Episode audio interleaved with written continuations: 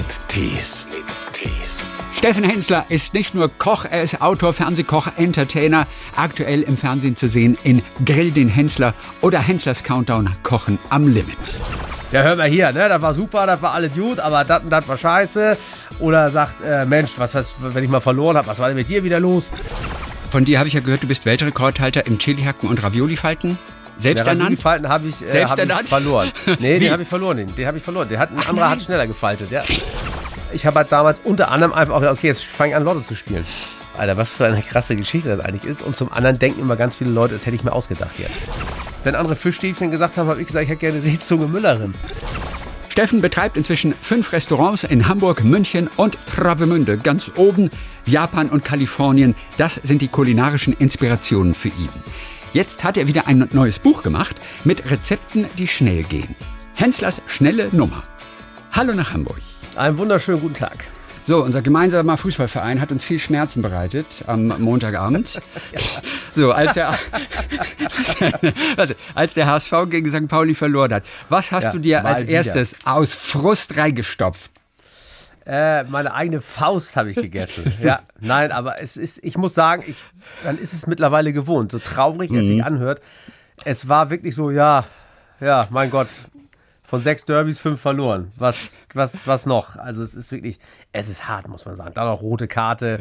Also das ist wirklich, äh, boah, es nervt. Es nervt einfach. Außer einer Faust, äh, gibt es irgendetwas, was schnell wirkt, also was man sich zubereiten kann und was einfach irgendwie die Endorphine irgendwie zurückholt? Äh, lauwarmes ähm, Nutella-Brot ist wirklich, finde ich, der absolute Killer für, wenn es einem nicht gut geht.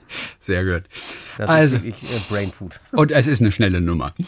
Das ist eine ganz schnelle Nummer. Also, wir haben ja keine Zeit zum Kochen mehr in diesen Zeiten. Und trotzdem können wir ja nicht immer diesen Fertigkram kaufen, obwohl es auch guten gibt, ne? muss man auch sagen. das stimmt. Aber Steffen, was geht denn überhaupt generell mal gesprochen? Was geht generell fix? Ich, äh, für mich sind das Pfannengerichte. Also wenn du wenig Töpfe brauchst, ist schon mal ein Zeichen, dass es schnell geht. Ja. Wenn ich nur eine Pfanne auf den Herd stelle und da was reinschmeiße, das bisschen durchschwenke, das ist für mich ein Zeichen, dass es schnell geht. Knusprige Aubergine und Zucchini Italian Style. Das ist so eine deiner liebsten Schnellnummern zurzeit. Mhm. Yes. Wie viel Zeit brauchen wir dafür? Muss ich mal Da nachgucken. brauchst hier. du zehn Minuten ungefähr für. Du hast 10, das 12 auswendig. Minuten. Passt das eigentlich immer mit der Zeit?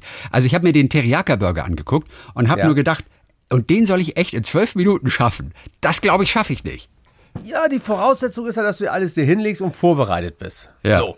Aber ähm, diese Gerichte sind trotzdem wirklich, also natürlich, wenn ich das in 10 Minuten schaffe, wirst du es wahrscheinlich nicht in 10 Minuten schaffen. Mhm. Aber ähm, du wirst auch nicht viel länger als 13, 14 Minuten brauchen. Also die Zeiten sind schon äh, eng gesetzt, das stimmt schon, aber muss auch ein bisschen Ansporn sein, ne? Absolut. Soll ja auch so ein bisschen so sein, dass man sagt, Mensch, guck mal, das äh, versuche ich mal zu schaffen. Was ist an der Aubergine und Zucchini zum Beispiel Italian Style? Ähm, das Ding habe ich zu Hause sozusagen erfunden, weil ich wirklich einen Tag äh, nur noch eine Zucchini, Aubergine da unten im Gemüsefach rumlungern hatte und das jetzt nicht meine Favorites sind. Und ich dachte, komm, dann muss ich irgendwie weg, äh, wegarbeiten, weil sonst muss ich Müll schmeißen. Und ähm, habe ich sie einfach äh, sozusagen geviertelt, Fruchtfleisch raus, im Mehl gewendet, stark gebraten, dass sie richtig schön dunkel, knusprig sind. Und dann habe ich im Kühlschrank noch Parmesan, Zitrone, Petersilie und äh, äh, Zitrone und Parmesan sind so ganz klassische Sachen aus der italienischen Küche. Und habe das so drüber gestreut und drüber gepresst, noch ein bisschen Zitronenschale. Und das schmeckt wirklich so lecker. Das war echt Wahnsinn. Und das ist eine der erfolgreichsten schnellen Nummern, die wir je gemacht haben.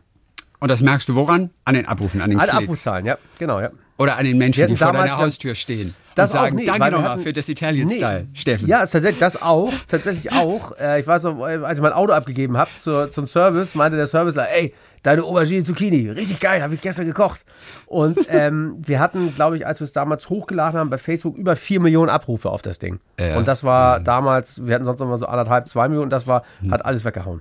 Um neue Rezepte auszuprobieren und auch zu entwickeln, wie viele Fehlschläge sind eigentlich dabei? Oder ist es für dich immer so ganz offensichtlich, dass das ja natürlich miteinander funktioniert?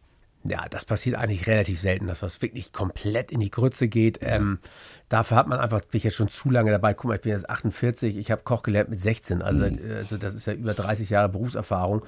Und ähm, da gehen ja eigentlich, das kann man was flöten gehen, da kann man was verbrennen, da kann man was äh, mal im Ofen irgendwie äh, zu schwarz werden oder zu durch. Das kann natürlich immer mal passieren. Aber eigentlich weiß man schon, was man tut. Sag mal, was ist eine Teildienstpause? Es gibt hier äh, bei den Schnellnummern die Spaghetti-Teildienstpause. Aber ich Genau. frage, wo ist denn, was ist das für ein bürokratischer Begriff? Ist das fürs Ja. Amt? Nee, das ist, ähm, wenn du in der Küche arbeitest, hast du meistens Teildienst. Das heißt, du kommst, äh, kommst um 10 zur Arbeit, arbeitest bis 15 Uhr, dann hast du zweieinhalb Stunden Pause und dann beginnt so das Abendgeschäft. Also du hast einmal den Mittagsservice, wie man es nennt, und einmal den Abendservice. Ja. Und diese Pause dazwischen, die ist meistens relativ kurz, weil du äh, viel zu tun hast. Und da haben wir bei uns damals im Hensler Hensler im Restaurants gehabt, haben wir uns immer Personalessen gemacht und da gab es immer äh, Spaghetti-Teildienstpause, waren halt diese Spaghetti, wo auch noch Avocado mit reinkommt, was man eigentlich nicht so zu, weil wir viel Avocados verarbeiten in meinen Restaurants. Mhm. Und da ist diese Spaghetti entstanden und das war der Klassiker mit Limettenschale, bisschen Avocado und wir machen schnell Spaghetti-Teildienstpause. Und deswegen hat sie den Namen bekommen. Was ja sehr unsinnlich klingt eigentlich, ne? Eigentlich ja, aber schmeckt richtig gut. Also bei uns Laien, da wird das Kochen in der Küche manchmal ein bisschen chaotisch. Hm? Ja, wo ist denn das jetzt nochmal? Ach so, oh nein, das hätte ich jetzt auch schon mal vorbereiten sollen. Jetzt bin ich gerade im Flow, jetzt muss ich doch noch das Kilo Kartoffeln erstmal schälen. Was ist dein goldener Tipp, um sich einfach auch als Laie möglichst optimal zu organisieren, bevor man überhaupt an so ein Rezept rangeht, so einfach es auch sein mag? Ähm, ich glaube, es gibt ja zwei Arten von Köchen. Es gibt ja einmal die, die sehr intuitiv sind, die einfach ihr, ihr Gefühl machen, die ein Rezept so ein bisschen auch als Anleitung nehmen, als Angebot, sich aber nicht dran halten. Und die finden eh ihren Weg. Und für die anderen ist es halt wichtig, sich die Sachen hinzulegen, genau das einmal vor durchzulesen. Das ist genauso, wenn ich mir ein Regal bei Ikea äh, hole und äh, ich denke, oh ja, komm, das schraube ich einfach so zusammen. Und mhm. bei der vorletzten Schraube fällt mir auf, dass die beiden Rückseiten doch falsch sind. Ja. Und genauso ist es beim Rezept. Einmal komplett durchlesen, dass man es einmal bildlich schon mal im Kopf hat und dann die Sachen ordentlich hinlegen. Das hilft dann. Es gibt aber Leute, die einfach auch Bock haben, loszulegen. Das ist genauso gut, aber die finden dann einen anderen Weg zum Ziel. Wie organisiert muss eigentlich eine Küche sein? Also ich habe manchmal das Gefühl, wenn ich bei mir zu Hause gucke, bei meiner Frau, das ist ein halbes Büro und da hängen Poster und da hängen Bilder und so Staubfänger. Es nervt mich ja. schon mal so kolossal. Bitte, ja. jetzt das Wort vom, vom, von Le Chef. Also, ja. Wie sauber, wie organisiert muss eine Küche sein? Ja, das Beste in der Küche ist Platz, muss man wirklich sagen. Also ich kenne das ja auch, dass man in Küchen gibt Schubladen mit alten Batterien und irgendwelche Schalen, wo irgendein so mhm. Tinnerf drin liegt, die du 100 Jahre nicht angefasst hast. Absolut, genauso ist ähm, es. Das ist, das ist immer ein Problem, weil Küche braucht Platz. Um zu arbeiten, um gut zu kochen, um brauchst du einfach, du brauchst Platz. Du brauchst Platz. Und deswegen ist es immer schwierig, dass die Küche ist so eine Ansammlung von irgendwelchen Schälchen und, und, und, und was weiß ich, Kärtchen und Magneten und diesen ganzen Scheiß. Der findet immer, weil in der Küche auch das Leben stattfindet teilweise, muss man auch sagen. Ja, so, klar. Aber das findet, oder Post liegt da rum und äh, keine Ahnung, irgendwelche Hefte und sowas. Also äh, eine gute Küche ist einfach aufgeräumt. Eine gute Küche ist aufgeräumt und du hast Platz zum Kochen. Weil das ist das Schlimmste, keinen Platz zu haben, wenn du irgendwas schneidest dann musst du eine Schale packen, hast aber keinen Platz für die Schale, weil da alles voll steht und so. Das ist das Schlimmste, was es eigentlich gibt. und wann hast du kapiert, dass eine Küche wirklich eigentlich in erster Linie Arbeitsplatz sein muss? Mit 16 doch noch nicht, oder? Nee, das ist über die Jahre gekommen. Ne? Guck mal, ich habe mit 16 auch meine Kochlehre angefangen und ich bin ja auch groß geworden in der Gastronomiefamilie. Ja, mein Vater hat Restaurant, meine genau. Mutter, äh, meine Mutter schon, meine Oma. Und ähm, das ist so, das war für mich Standard. Also ich kannte diese ganzen äh, Großküchen oder wie soll man sagen, diese Profiküchen, mit denen bin ich groß geworden. Ich habe mit zwölf schon im Laden von meinem Vater geholfen, allerdings immer im Service, nie in der Küche, aber ich stand natürlich auch darum, habe das gesehen. Also ich bin mit dieser ganzen Art und Weise, wie Küchen sind, bin ich halt aufgewachsen. Wenn es schnell geht, dann hast du uns ja. Weißt du, das ist ganz gut. Was ist noch ein goldener Tipp, einfach um Zeit beim Kochen zu sparen? Was ist ein typischer Fehler, den äh, Hobbyköche gerne machen? Hm, nicht heiß genug kochen. Viele sind zu vorsichtig mit heiß, wenn sie was anbraten, yeah. ähm, haben sie Angst, dass sie, wenn sie das Fleisch in die Pfanne schmeißen, dann schnuddelt das so rum, läuft komplett aus, das ganze Wasser läuft aus.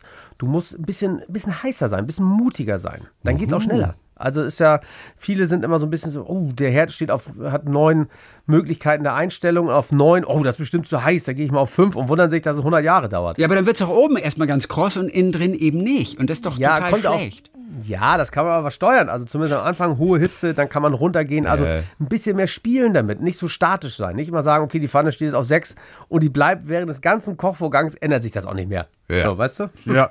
Was ist mit Nudeln? Wir warten natürlich ab, bis das Nudelwasser kocht und tun dann die Spaghetti rein. Ist das richtig? Das ist richtig, ja. Das, oder, ja, oder kann man die Spaghetti schon ins etwas kältere Wasser reintun, bevor es kocht? Das hat mir auch mal jemand mal gesagt. Ja, habe ich auch schon mal gemacht. Äh, dann äh, meistens blähen die sich dann so ein bisschen auf. Die ziehen dann so ein bisschen Wasser vorher. Okay. Also ich würde es ganz anders machen. Ich würde es so machen, ich würde ins kochende Wasser geben und äh, zwei Minuten bevor sie fertig sind, würde ich sie in eine Pfanne geben mit der Soße zusammen, ein bisschen Kochwasser rein und da fertig kochen. Dann haftet die Soße viel besser. Das ist eigentlich das Beste, das sozusagen in der Pfanne fertig kochen, nicht im Topf eines der neuen Gerichte in den Schnellnummern. Das ist auch die Rainer Sass Gedächtnisbanane. Ja. So, oh. ich meine, der lebt, der lebt ja noch, ne? Der lebt der noch. Lebt schon noch ja, klar. Ich wollte nur sicher gehen. Ja, der lebt noch. Nicht jeder kriegt so eine Gedächtnisbanane noch zu Lebzeiten. So. Ja, normal. Die hat er sich aber hart verdient, muss man sagen. Welche Bedeutung hat dieser Koch Rainer Sass für dich? Ja, Rainer Sass ist ein, äh, zum einen ein ganz alter Freund auch von mir mittlerweile und ist wirklich der, der mich zum Fernsehen geholt hat. 2005 hat er mich in seine Show geholt, wo er mit seinem roten Kochmobil unterwegs war. Das haben wir damals ins Restaurant reingeschoben, haben zusammen äh, diese Viertelstunde hatte er damals als Sendezeit, das ist mittlerweile eine halbe Stunde. Ähm, haben wir zusammen gekocht, das hat gut geklappt. Dann hatte er so ein Oster-Special, da war ich nochmal dabei. Mhm. Und daraufhin hat mir der NDR damals dann eine eigene Sendung angeboten. Mhm. Also er war sozusagen der Auslöser für mein Tun in ähm, Funk und Fernsehen. Und ähm, ist aber auch nach wie vor sind wir im ständigen Kontakt und ist, ich habe es auch hier und da schon mal erzählt, ist es wirklich so, wenn Grill den Hensler am Sonntag läuft, mhm. kann man davon ausgehen, jeden Montag zwischen 9 und 9.15 Uhr klingelt mein Telefon und dann gibt es einmal eine Manöverkritik von Rainer Sass. Das ist ja. wirklich so. Oh, und was sagt er dann so? Nach jeder Sendung an sagt, ja, hör mal hier, ne, das war super, das war alles gut, aber das und das war scheiße. Oder sagt, äh, Mensch, was heißt, wenn ich mal verloren habe, was war denn mit dir wieder los? Und dann musste, oder Gäste, die ihm nicht gefallen haben, hier, die braucht ihr nicht mehr einladen und so. Also es gibt einmal eine komplette Sendungskritik. Das ist wirklich, also es ist wirklich, ist wirklich jeden, Son jeden Montag nach Grill Hensler ruft er mich wirklich an. Das ist schon geil. Und warum die Banane für ihn? Es ist ein Klassiker von ihm selber. Ja, okay, er selber hat in ganz vielen Sendungen immer ähm, seine flambierte Banane gemacht und da habe ich gesagt, die klaue ich einfach und packe ich ins Buch rein, weil sie auch schnell geht und vor allen Dingen saulecker ist. Das muss man ihm überlassen. Er kocht vielleicht nicht immer besonders schnell, aber er kocht sehr lecker. Deine Inspiration für das schnelle Kochen hast du dir ja vor allem auch in Kalifornien geholt, ne? wo du eine Ausbildung gemacht hast in der, an der Sushi-Akademie in Los Angeles, finanziert damals durch einen Lottogewinn. Ich weiß nicht, wie viel mhm. waren das da? 40.000 D-Mark? 44.000 44.000 D-Mark. Hast du eigentlich mit einem ganz bestimmten Ziel Lotto gespielt, um dir etwas Gewisses finanzieren zu können? Oder war das Absolut. Zufall? Nee, das war kein Zufall. Das war äh, gewollt, kann man schlecht sagen beim Lotto gewinnen. Aber es war äh, ein Plan. Es war ein Plan, weil ich damals nach Amerika wollte, diese Ausbildung machen. Ja. War aber sehr teuer. Die kostete damals über 5000 Dollar. War damals auch mhm. zu D-Mark-Zeiten. Ich glaube, war der Kurs 3 Mark okay, ja. 50 oder so. War also bei 17.000 Mark, die der Kurs gekosten sollte. Plus da wohnen, plus da essen, plus meine Wohnung in Hamburg aber behalten. Roundabout 25.000, 26.000 Euro hatte ich natürlich damals nicht. Ja. Und habe mehrere Wege versucht. Äh, war bei einer Bank, habe mein Anliegen vorgetragen, wurde aber höflich wieder rausgebeten. Äh, habe im privaten Umfeld geguckt, da hat aber auch keiner so richtig gesagt, dafür gebe ich dir Geld. Heute würde man, zutage würde man wahrscheinlich so ein Crowdfunding machen und wird das wahrscheinlich vielleicht sogar hinkriegen mit einer mhm. guten Idee. Aber ich habe halt damals unter anderem einfach auch gedacht, okay, jetzt fange ich an, Lotto zu spielen. Und habe, also im Nachklapp, ja. ist jetzt immer wieder, wenn ich diese Geschichte erzähle, äh, merke ich selber, so denke ich so, Alter, was für eine krasse Geschichte das eigentlich ist. Und zum anderen denken immer ganz viele Leute, das hätte ich mir ausgedacht jetzt. Weil, da, das Motto, denkt komm, man als erstes, natürlich, ja, klar. denkt man total, aber es ist wirklich so, ich habe nach zweieinhalb Monaten auch schon damals fünf richtige gehabt im System 009 und habe damals auch halt mit System gespielt. Also ich habe nicht einfach nur einen Lottoschein ausgefüllt jede Woche, sondern ich habe das richtig mir, hatte so feste Zahlen, die ich dann nur ausgetauscht habe, wenn sie gekommen sind und solche Geschichten. Mhm. Und habe dann tatsächlich damals nach knapp zweieinhalb Monaten habe ich halt das Geld gewonnen und konnte mir diese Sushi-Schule dann erlauben. Sag mal, unser alter Stadionsprecher, Lotto King Karl, der mhm. heißt doch auch Lotto, weil er irgendwie einen Lottogewinn hatte. Und bei dem bin ich mir aber nicht sicher, ob er sich das ausgedacht hat. Wir, haben zwar, mal drüber wir haben zwar mal drüber gesprochen sogar, als er hier war. Ich ja. weiß aber nicht mehr, was die Antwort war. Weißt ich du bin mir auch nicht, ich bin, nee, ich bin mir auch nicht ganz sicher. Ich glaube, es ist, ich, ich, ich glaube, es ist ein Märchen. Vielleicht hat er mal ein Oder? bisschen was gewonnen, so, was heißt ein bisschen, also wie ich, sowas in die Richtung, aber ich glaube nicht, dass er den Sechser hatte und jetzt irgendwie, keine Ahnung, ein paar Millionen abgeräumt hat. Das glaube ich auch nicht. du bist als erster auf jeden Fall, als erster Deutscher Professional Sushi-Chef geworden. Den Titel Europäer sogar. Als erster Europäer. Was kann man denn an Sushi so falsch machen und so richtig machen? Oh, du kannst an Sushi ganz viel falsch machen. Es geht, fängt ja und steht und fällt mit dem Reis. Ja, okay. Ich meine, du musst dir vorstellen, in Japan, äh, wenn du die Ausbildung machst, die ersten drei, vier Jahre, äh, bist du nur am Reis waschen, am Reis kochen. Das mhm. ist das Geheimnis von allen, wie du den Reis wäscht, wie du ihn kochst, wie du die Sushi-Rolle rollst, wie fest du sie rollst, Äh. ähm, was für Nori du, also welche Alge du benutzt, wie du den Reis aufträgst. Das sieht so simpel aus, aber wenn du, natürlich gibt es auch ganz viele Sushis, die du einfach isst, das ja passt. Aber wenn du auf die Feinheiten achtest, das ist wirklich äh, teilweise hochkomplex. Wie kann man denn Reis waschen? Auf wie viele verschiedene Arten und Weisen? Na, du musst zum Beispiel darauf achten, wenn du diesen Reis wäschst, du willst ja einmal das bisschen der, der, Dreck des Transportes, der ganze Staub, der an dem Reis haftet, weggeht, dass die Stärke sich ein bisschen rauswäscht. Und wenn du den Reis zum Beispiel in eine Schüssel gibst und du reibst mit der Hand, fließendes Wasser und du reibst mit der Hand, du reibst zu fest, dann passiert folgendes, dass die einzelnen Reiskörner aneinander sich natürlich reiben und zerbrechen oder anknacksen, anbrechen. Und wenn du den Reis nachher kochst, machst den Reiskocher auf, hast du nur so einen Reismatsch und nicht mehr das einzelne Korn, was gegart ist. Da musst du zum Beispiel darauf achten. Machen ganz viele Fehler. Andere machen wiederum den Fehler, dass sie viel zu wenig waschen, dass sie nur Wasser drauflaufen lassen. Dann hast du aber nicht, dass sie die Stärke richtig löst. Also das ist das Reiswaschen ist wirklich ein sehr komplexes Thema. Wofür hast du die Zeit in Los Angeles damals? Wofür hast du die vor allem in Erinnerung? Boah, das war eine der besten Zeiten, die ich jemals hatte, weil ich ähm, so einen Bock hatte, das zu lernen. Und wenn du auf eine Sache Lust hast, lernst du ja nochmal viel intensiver, nimmst die Sachen viel intensiver wahr. Dann war es auch noch, ich eh, bin eh sehr sportlich und Kraftsport ist natürlich Venice Beach, da habe ich gewohnt.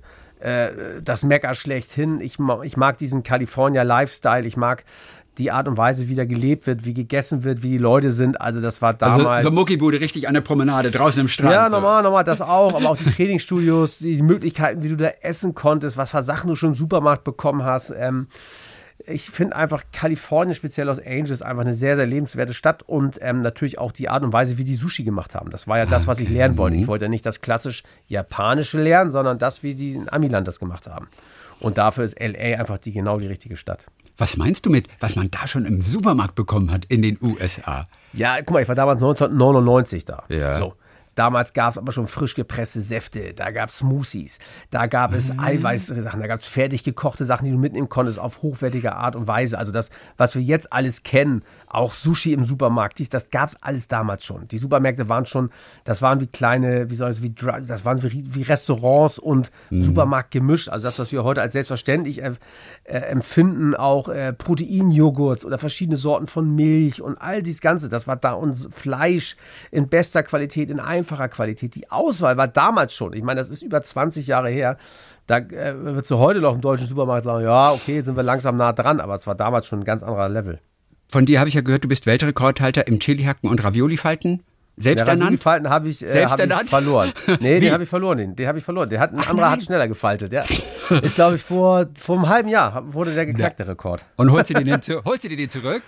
Nee, den habe ich tatsächlich nur nebenbei gemacht. Der Chili-Rekord, der Ja. war damals so, den, hab, der hatte Jamie Oliver, den habe ich mir geholt und ich habe noch den Rekord mit der größten, die größte Kochshow aller Zeit mit den meisten Live-Zuschauern. Okay. Der war ja wichtig, den habe ich ja sozusagen neu aufgestellt Ja. und das ist ja sozusagen mein, mein kleiner, äh, mein eigener Rekord. Den Chili-Rekord, wo hast du den geholt? Wo war das? Also, Den habe ich damals äh, beim YouTube-Channel, haben wir, wir haben Okay. einen YouTube-Channel gemacht und da haben wir den gebrochen. Da war einer vom, war auch jemand da vom äh, World Guinness äh, Rekordbuch, Okay, hat das okay, beglaubigt, okay. weil das ist ja nicht nur so, dass du es einfach machst und sagst, ich bin es jetzt, das muss schon beglaubigt werden. mit 16 bist du schon in die Lehre gegangen beim Vater, äh, äh, der ja selber Restaurant hatte. Dein Vater hat dich schon mit zehn Jahren in Sterne-Restaurants mitgenommen. Wie hat dir das Essen damals geschmeckt als Zehnjähriger? Äh, gut, ich bin halt damit groß geworden. Für mich war es halt, mein Vater hat ja schon ein Restaurant gehabt, hat das eröffnet, lass mich lügen, da war ich, da war ich sieben Jahre alt. Ja. Da hat mein Vater ein Restaurant eröffnet und ich bin immer groß geworden mit, mit Steinbutt, mit äh, Maishuhnbrust, Trüffel war nichts Neues für mich, Jakobsmuscheln. Das war so für mich jetzt nicht so III, sondern wir waren halt immer in guten Restaurants auch essen. Es gab irgendwie eine Konsumé. Es gab Sachen mit Creme fraiche und solche Geschichten. Also ich bin wirklich tatsächlich kulinarisch äh, toll aufgewachsen, breit gefächert und für mich war es normal. Also wenn andere Fischstäbchen gesagt haben, habe ich gesagt, ich hätte gerne Seezunge Müllerin. Und das war halt äh, ein bisschen dekadent sozusagen, wenn man es so beurteilt. Aber ich fand es halt geil, weil ich halt einfach tolle Sachen, eh, mir war damit noch nicht bewusst, was für tolle Sachen das wirklich sind, aber es hat einfach gut geschmeckt. Das darf man nicht vergessen. Also das Essen schmeckt ja in solchen Läden richtig gut. Und wenn du, ich weiß nicht, wir sind oft in Hamburg immer essen gegangen und dann gab es ja hier, ich nehme gerne ein Stück Steinbutt und so, da gab es halt solche Sachen zu essen, ne? Das Schöne ist aber, du nimmst dir aber auch durchaus mal McDonalds mit in den Zug, ne? Machst du. Ich? Ja. normal, normal. Äh, Bei bei Lava ging das nicht. Also der, der wird das nicht machen. Ich glaube, der erzählt es noch nicht. Das ist der Unterschied. Wir sind einmal bei ihm vorbeigefahren und haben ihn einmal bei unserem Burger beißen lassen. Einfach nur so als kleine Reportage. Und es schmerzte ihn, glaube ich, schon ein bisschen. Also er hat es ganz eisern gemacht, aber es schmerzte ihn, glaube ich, schon ein bisschen.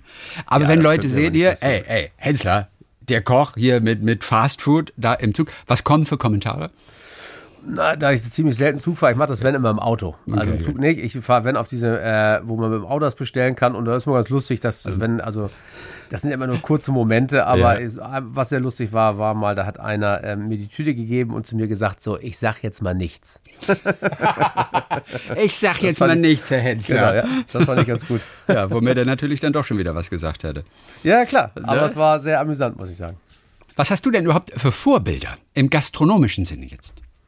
Im gastronomischen Ja. Sinne, boah, schwierig. Hatte früher fand ich äh, Wolfgang Puck äh, war für mich so ein bisschen so ein Vorbild, weil ich Auch das aus dass- L.A. Hast du den getroffen Genau, in ja. L.A.? Der kocht ja ich- für die Stars und Oscarverleihung und was nicht alles, ne? Genau, nee, den habe ich nicht getroffen. aber Ich fand die Geschichte sehr toll, dass er von Österreich rübergegangen ist, dann mit seinem Spargo damals mit seiner berühmt geworden ist, mit seiner Räucherlachspizza mit Kaviar und ähm, viele verschiedene Restaurants aufgemacht hat, viele verschiedene Brands in Amerika. Also den fand ich immer so ein bisschen als Koch damals sehr inspirierend und ähm, als Koch selber natürlich von der Geschichte. her, Nobu Matsuhisa ist auch ein ganz toller Koch, der die gleiche Richtung kocht, wie ich sie auch mache. Der ähm, in der ganzen Welt mittlerweile Restaurants hat. Solche Leute sind schon sehr inspirierend. Räucherlachs, Pizza mit Kaviar. Bei Kaviar Mhm. habe ich mich immer gefragt, ist das eigentlich so beliebt, einfach wirklich nur, weil es so selten ist und damit auch teuer? Oder schmeckt Kaviar tatsächlich gut? Ja, über Geschmack lässt sich natürlich Ja, immer magst streiten, du Kaviar? ne? Ich mag Kaviar. Ich finde Kaviar gut. Kaviar, okay, ich finde Kaviar so schön, so ein Kartoffel mit Creme fraiche, obendrauf Kaviar, das Mhm. zieht schon echt gut durch, muss ich sagen. Das ist schon richtig gut. Nachdem du als Kind hier schon mit Sterneküche aufgewachsen bist und, und, und schön Ja. mal Butt und Müllerin und alles bestellt hast, was mochtest du als Kind denn überhaupt nicht? Äh, Leber. Ich esse keine Leber. Bis heute nicht. Also ich mag Leber. keine Kalbsleber, keine Schweinleber, Rinderleber, das ganze Kram. Und Rosenkohl tue ich mich auch ziemlich schwer mit. Bei euch ist ja alles mal schon in der Familie gewesen. Ne? Der Vater hatte das Restaurant, die Großmutter.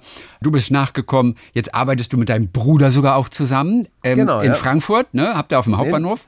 Ja, haben wir auch schon, den, den, den, die Bude haben wir schon wieder zugemacht. Die schon wieder zugemacht, wegen Die Corona oder was? Da Corona nee, da haben wir, nee, nee, nee, nee, das war, nee, das hat damit nichts zu tun gehabt. Das lief nicht so, wie wir uns das Mhm. wollten. Da waren wir mit einem Partner zusammen und da haben wir gesagt, nee, komm, das beenden wir und äh, deswegen, jetzt machen wir eine Ahoi in Hamburg, eine Ahoi in Travemünde und jetzt kommt noch eins in Schabolz in den nächsten zwei Monaten. Wie läuft denn die Zusammenarbeit mit dem Bruder? Ich meine, Der ist ja Quereinsteiger. Also der kommt jetzt nicht aus dem Total. Gastronomischen. Was sind die Total. Diskussionen, die da, die da entstehen? Ähm, die sind ganz gut, weil er einfach eine andere Sichtweise hat auf Dinge und ähm, jetzt nicht aus der Gastronomie kommt, sondern einfach einen frischen Wind auch hat und einen anderen Blick hat und Sachen auch in Frage stellt und so Wie zum Beispiel, De- wa- was stellt er in Frage? Ja, wenn wir über das Angebot reden, sagt er, ich würde jetzt als Gast mir gerne das und das wünschen. Ich hätte jetzt gerne, dass wir noch so Garnelen, wir verändern gerade das Programm immer heute ein bisschen. Ja. Ich würde zum Beispiel auch gerne Steak essen. Gut. So, ich würde gerne auch Garnelen mit Schale, finde ich, passt gut zu diesem Konzept. Dann diskutieren wir darüber und ähm, Prozesse in der Küche, wenn äh, welche Prozesse in der Küche sind, wo er sagt, warum machen wir es nicht einfach so und so? Und ähm, gibt da guten Input. Und das ist ganz gut, wenn einer, man ist ja manchmal auch, wenn man immer man im Metier tätig ist und sagt, man hat 100 Jahre etwas so und so gemacht, tut man sich mit Veränderungen auch manchmal schwer. Und er ist ja auch stimmt. Geschäftsführer in, dem, in der Marke und hat auch die Aufgabe, Sachen zu verändern. Und das äh, macht er auch macht er muss gut. ich sagen. Die Brüder kommen auf jeden Fall klar. Ja. Steff, Steffen Hensler in Hamburg. Henslers schnelle Nummer, neue Rezepte hat er aufgeschrieben da. Dann sag ich mal Danke für heute. auf jeden Fall. Ne? Und dann Daumen drücken, Montagabend, HSV gegen Kiel. Ne? Wir werden Ja, wieder leiden, wa? Wir werden Das wieder leiden. Ne? Und dann mache ich mir schon. dieses warme Nutella-Brot, das du mir empfohlen hast. Genau, am besten schon vorher. Grüße nach Hamburg. Jawohl, danke, tschüss. SWR 3 Talk mit Tees.